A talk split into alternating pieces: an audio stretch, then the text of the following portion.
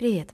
В этом выпуске я хотела бы рассказать вам о том, как сложились мои отношения с миром литературы в целом и с чтением в частности. Вот вам знакома такая ситуация? Вы гуляете по городу, на пути встречается книжный магазин, и ваши ноги сами в него заходят. Руки с любопытством тянутся к толстым книгам в красивом переплете. Вы бегло читаете несколько строк и понимаете. Хочу купить.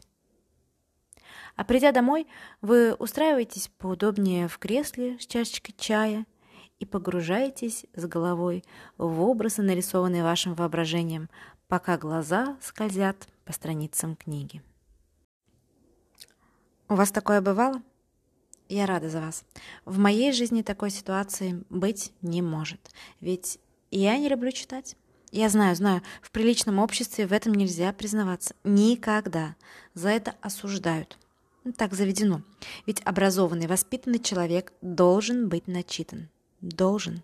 Читать – это хорошо. Много читать – это очень хорошо. Даже если чтение становится зависимостью, вас никто никогда не осудит.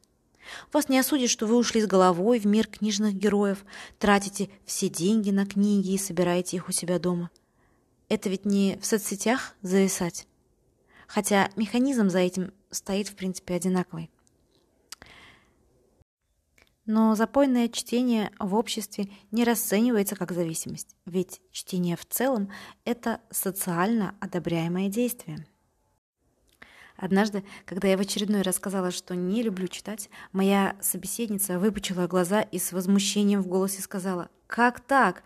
Ты ведь переводчик по образованию, ты должна читать и любить литературу!» На что я спокойно ответила, что люблю литературу, читать умею, но не люблю. Мне не нравится сам процесс получения информации. Чтение как действие не приносит мне радости и удовольствия.